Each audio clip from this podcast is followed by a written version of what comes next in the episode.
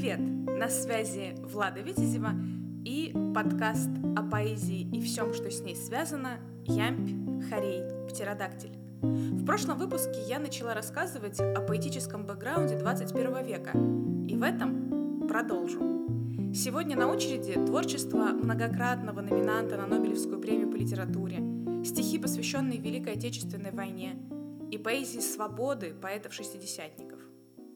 Как вы уже поняли, будет много занимательного и познавательного. Так что подписывайтесь на подкаст, ставьте лайки и оценки, оставляйте комментарии и рекомендуйте тем, кому этот подкаст будет полезен и интересен. Начну я с творчества поэта, который получил широкую известность уже как писатель, переводчик и энтомолог. Восемь раз он был выдвинут на Нобелевскую премию по литературе – но так ее и не получил. Как вы могли догадаться, речь пойдет о Владимире Набокове или Владимире Сирине. Именно под этим псевдонимом Набоков публиковал свои стихи и раннюю прозу. Все дело в том, что его отец, тоже Владимир только Дмитриевич, был политическим деятелем, слишком известным в эмиграции. Кроме того, что в своей юридической практике он в первое время входил во временное правительство – был одним из лидеров Конституционно-демократической партии и печатался в журналах, в основном с политическим уклоном, Владимир Дмитриевич написал книгу о Первой мировой войне и некоторое время сам издавал в Берлине газету. Неудивительно, что талантливый сын хотел дистанцироваться от знаменитого отца.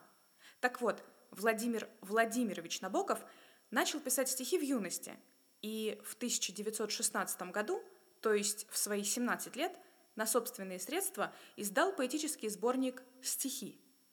Стихотворение «Сон» из него я и прочту в качестве примера. Кстати, оно точно попадает в темы, важные и для Набокова прозаика, а именно темы своеобразных пограничных состояний сознания, сновидений и воспоминаний. Играют камни алой краской, под плеском розовой волны, дыханием роз, душистой лаской, холмы прибрежные полны — еще румянит луч усталый, небесный свод своим огнем, когда на этот берег алый приходим мы с тобой вдвоем. Песок сейчас же заполняет следы шагов водой морской, шептаться в небе начинает звезда неясная с другой. Вокруг твоих кудрей олеет большой венок душистых роз, чуть слышно в море волны греют, как будто эхо наших грез.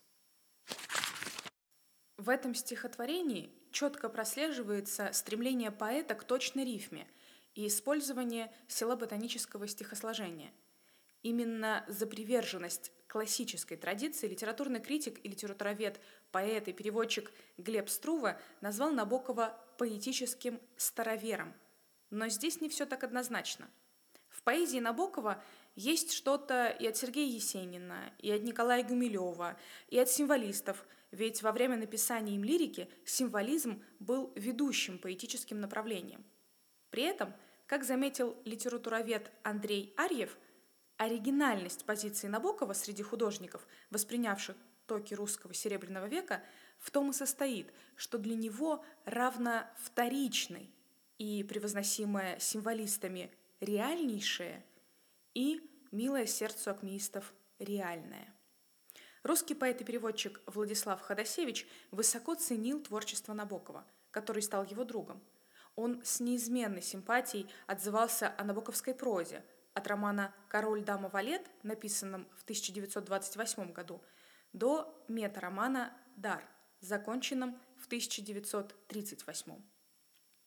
А вот поэт Сергей Гондлевский отмечал, пусть читатель раздосадованный неуязвимостью и чрезмерностью прозы Набокова, откроет его стихи. Меня когда-то удивила и обрадовала эта лирика, чуть ли не есенинского трепета, непосредственности и даже беззащитности. В качестве примера приведу стихотворение «Живи, не жалуйся, не числи», написанное Набоковым в 1919 году – и звучащее как напутствие старшего товарища, наводящее на размышления о вечном.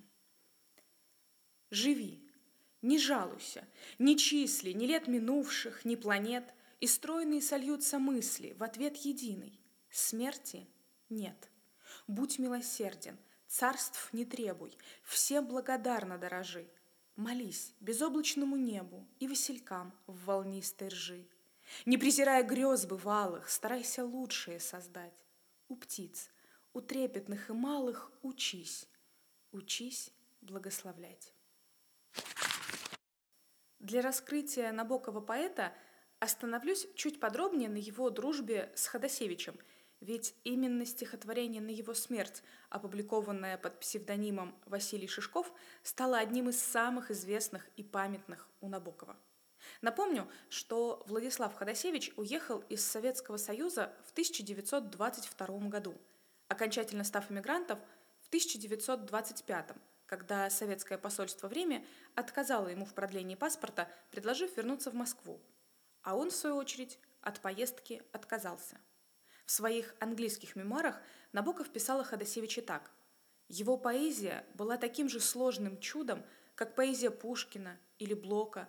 В современной мировой поэзии мало что может сравниться со стихами его тяжелой лиры. В качестве примера творчества Владислава Ходосевича приведу стихотворение, написанное в 1917 году и давшее название третьей поэтической книги Ходосевича, выпущенной в 1920 году последней книги перед отъездом поэта из России. Путем зерна. Проходит сеятель по ровным бороздам, Отец его и дед по тем же шли путям. Сверкает золотом в его руке зерно, Но в землю черную оно упасть должно. И там, где червь слепой прокладывает ход, Оно в заветный срок умрет и прорастет. Так и душа моя идет путем зерна, Сойдя во мрак, умрет, и оживет она.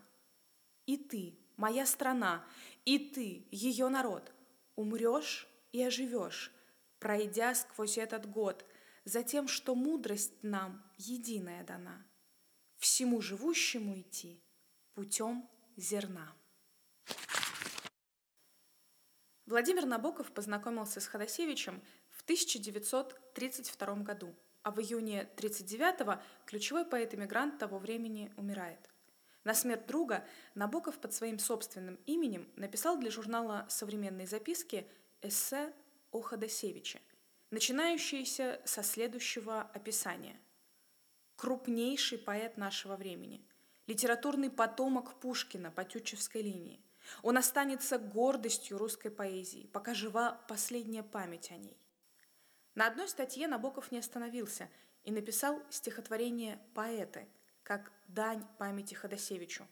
В окончании его первой строки, в словах «свеча переходит», слышится анаграмма фамилии поэта, а в окончании последней, в словах «молчание зерна», отсылка к уже упомянутому стихотворению и книге «Путем зерна».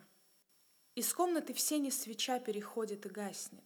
Плывет отпечаток в глазах, пока очертаний своих не находит беззвездная ночь в темно-синих ветвях. Пора. Мы уходим, еще молодые, со списком еще не приснившихся снов, с последним, чуть зримым сиянием России на фосфорных рифмах последних стихов. А мы ведь, поди, вдохновение знали, нам жить бы казалось и книгам расти — но музы безродные нас доконали, и ныне пора нам из мира уйти. И не потому, что боимся обидеть своею свободою добрых людей. Нам просто пора. Да и лучше не видеть всего, что сокрыто от прочих очей. Не видеть всей муки и прелести мира, окна в отдалении поймавшего луч, лунатиков смирных в солдатских мундирах, высокого неба, внимательных туч, красы, укоризны — детей малолетних, играющих в прятки вокруг и внутри уборной, кружащейся в сумерках летней красы у коризны вечерней зари. Всего, что томит, обвивается, ранит, рыданье рекламы на том берегу, текучих ее изумрудов в тумане. Всего, что сказать я уже не могу. Сейчас переходим с порога мирского в ту область, как хочешь ее назови — Пустыня ли, смерть, отрешение от слова, или, может быть, проще, молчание любви? Молчание далекой дороги тележной, где в пене цветов колея не видна. Молчание отчизны, любви безнадежной, молчание зорницы, молчание зерна. Через два с половиной месяца после смерти Владислава Ходосевича 1 сентября 1939 года нападением гитлеровской Германии на Польшу началась Вторая мировая война. А 22 июня 1941 наступлением главных сил вермахта и войск германских союзников по всей западной границе СССР от Черного до Балтийского моря началась Великая Отечественная война.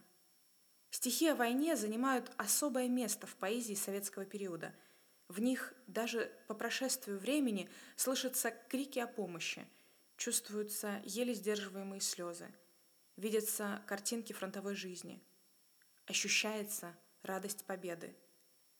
Так из школьной программы у всех на слуху строки «Жди меня, и я вернусь, только очень жди» из стихотворения Константина Симонова.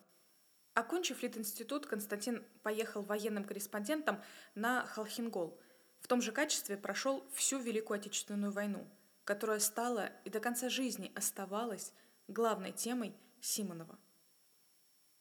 Первые фильмы и спектакли по военным произведениям Симонова появились непосредственно в годы Великой Отечественной и оказали огромную моральную поддержку для бойцов и тех, кто ждал солдат с фронта. А упомянутое стихотворение «Жди меня», посвященное Симоновым его возлюбленной, актрисе Валентине Серовой, стала гимном всем подругам, женам советских бойцов. Его переписывали от руки и хранили в нагрудных карманах гимнастерок. Серова сыграла главную роль в одноименном фильме «Жди меня», который был снят по сценарию Симонова режиссером Александром Столпером 1943 году на Центральной объединенной киностудии в Алмате. «Жди меня, и я вернусь. Только очень жди», Жди, когда наводят грусть желтые дожди. Жди, когда снегами тут. Жди, когда жара. Жди, когда других не ждут, позабыв вчера. Жди, когда из дальних мест писем не придет. Жди, когда уж надоест всем, кто вместе ждет. Жди меня, и я вернусь. Не желай добра всем, кто знает наизусть, что забыть пора. Пусть поверят сын и мать в то, что нет меня. Пусть друзья устанут ждать, сядут у огня, выпьют горькое вино на помин души. Жди, и с ними заодно выпить не спеши. Жди меня, и я вернусь, всем смертям на зло. Кто не ждал меня, тот пусть скажет «повезло».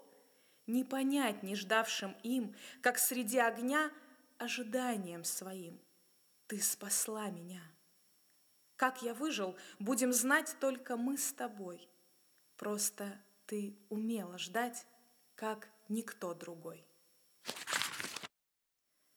Поэтесса, о которой речь пойдет дальше, после начала Великой Отечественной войны, прибавив себе год, в 16-летнем возрасте записалась в добровольную санитарную дружину при Российском обществе Красного Креста и работала санитаркой в главном госпитале. А закончила войну в звании старшины медицинской службы в ноябре 1944 -го. Как вы могли догадаться, говорить я буду о поэзии Юлии Друниной, которая за боевые отличия была награждена Орденом Красной Звезды и медалью за отвагу. В 1943 году Друнина была тяжело ранена, но скрывала до последнего, продолжая работать. Очнулась уже в госпитале, и там узнала, что была на волосок от смерти. Именно тогда она написала свое первое стихотворение о войне, которое вошло во все антологии военной поэзии. «Я только раз видала рукопашной, раз наяву и тысячу во сне. Кто говорит, что на войне не страшно, тот ничего не знает о войне». Пережитое на войне стало отправной точкой в развитии поэтического мировосприятия Друниной и сквозной темой ее творчества – она воевала с санинструктором Зинаидой Самсоновой, погибшей 27 января 1944 года, и посвятила ей одно из своих самых трогательных стихотворений «Зинка». Но обратить ваше внимание я хочу на стихотворение «Доброта» в прочтении автора. В нем Юлия Друнина делится своим пониманием добра и отношением к злу. стираются лица и даты. Но все ж до последнего дня мне помнить о тех, что когда-то хоть чем-то согрели меня. Согрели своей плащ-палаткой, или тихим шутливым словцом, или чаем на столике шатком, или попросту добрым лицом. Как праздник, как счастье, как чудо идет доброта по земле. Я про нее не забуду, хотя забываю о зле. О доброте писала и Анна Ахматова. Война застала ее в Ленинграде. Поэтесса Ольга Бергольц вспоминала. С лицом, замкнутым в суровости и гневности, с противогазом через плечо, она несла дежурство как рядовой боец противовоздушной обороны. Тогда же, в сентябре 1941 года, когда Ленинград постоянно бомбили, поэт выступала на радио. В октябре больную Ахматову эвакуировали из осажденного города. Об этом времени она вспоминала. До мая 1944 года я жила в Ташкенте, жадно ловила вести о Ленинграде, о фронте. Как и другие поэты, часто выступала в госпиталях, читала стихи раненым бойцам. В Ташкенте я впервые узнала, что такое в палящий зной древесная тень и звук воды. А еще я узнала, что такое человеческая доброта. В Ташкенте я много и тяжело болела. Великую Отечественную войну Ахматова восприняла как искупление народом греха революции и безбожия. Ее стихи военных лет выдержаны в духе советской поэзии и снова появляются в печати. Стихотворение «Мужество» было напечатано в газете «Правда» 8 марта 1942 года. В нем великое русское слово выступает как символ народа, а идея мужества заключается в том, что народ совершает небывалый подвиг во имя духовной свободы. Мы знаем, что ныне лежит на весах, и что совершается ныне. Час мужества пробил на наших часах, и мужество нас не покинет. Не страшно под пулями мертвыми лечь, Не горько остаться без крова. И мы сохраним тебя, русская речь, Великое русское слово. Свободным и чистым тебя пронесем, И внукам дадим, и от плена спасем. Навеки. Борис Пастернак, как и другие члены Союза писателей, в отличие от заставшей блокаду Ленинграда Анны Ахматовой, с началом войны с семьей был эвакуирован в Чистополь под Казанью. В 1943 году Пастернак с коллегами посетил подразделение советской армии, освободившее Орел. Под впечатлением от поездки он написал несколько стихотворений «Преследование», «Смерть сапера», «Разведчики», а также очерки «Поездка в армию» и «Освобожденный город». А я прочту стихотворение, посвященное окончанию войны. Все нынешней весной особое. Все нынешней весной особое, живее воробьев шумиха. Я даже выразить не пробую, как на душе светло и тихо. Иначе думается, пишется, и громкою октавой в хоре земной могучий голос слышится освобожденных территорий. Весеннее дыхание Родины смывает след зимы с пространства, и черные от слез обводины с заплаканных очей славянства. Везде трава готова вылезти, и улицы старинной Праги молчат, одна другой извилистей, но заиграют, как овраги. Сказания Чехии, Моравии и Сербии с весенней негой, сорвавши перену бесправия, цветами выйдут из-под снега. Все дымкой сказочной подернется, подобно завиткам по стенам, в боярской золоченой горнице и на Василии Блаженном. Мечтателю и полуночнику Москва милей всего на свете. Он дома, у первоисточника, всего, чем будет цвесть столетие. Набоков недолюбливал Пастернака. О романе «Доктор Живаго», который принес Пастернаку Нобелевскую премию по литературе, Набоков назвал жалкой вещью, топорной, тривиальной, мелодраматической, с избитыми ситуациями и банальными совпадениями. Хотя признавал поэтический дар соперника, при этом замечая, что синтаксис у него какой-то развратный. Уже упомянутый критик Глеб Струве писал о Набокове так. С Пастернаком у него сходство чисто внешнее. Он умеет усваивать чужие приемы, даже писателей, к которым относится враждебно и презрительно. Так он, если не ошибаюсь, долго относился к Пастернаку. При всем его волшебном владении инструментом стиха музыки у него нет. И тут опять огромная разница с Пастернаком. В продолжении начатого обсуждения творчества Набокова прочту стихотворение 1953 года, которое выдает в авторе очень внимательного читателя Пастернака. Именно от Пастернака Набоков привнес в свой поэтический стиль умение выразить что-то простое с неточностью.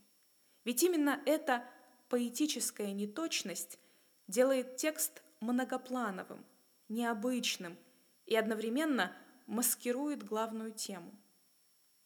Все, от чего оно сжимается, это стихотворение о том, что сколько бы человек ни старался подобрать нужные слова, их выразительность никогда не будет равна тому, что он чувствует на самом деле.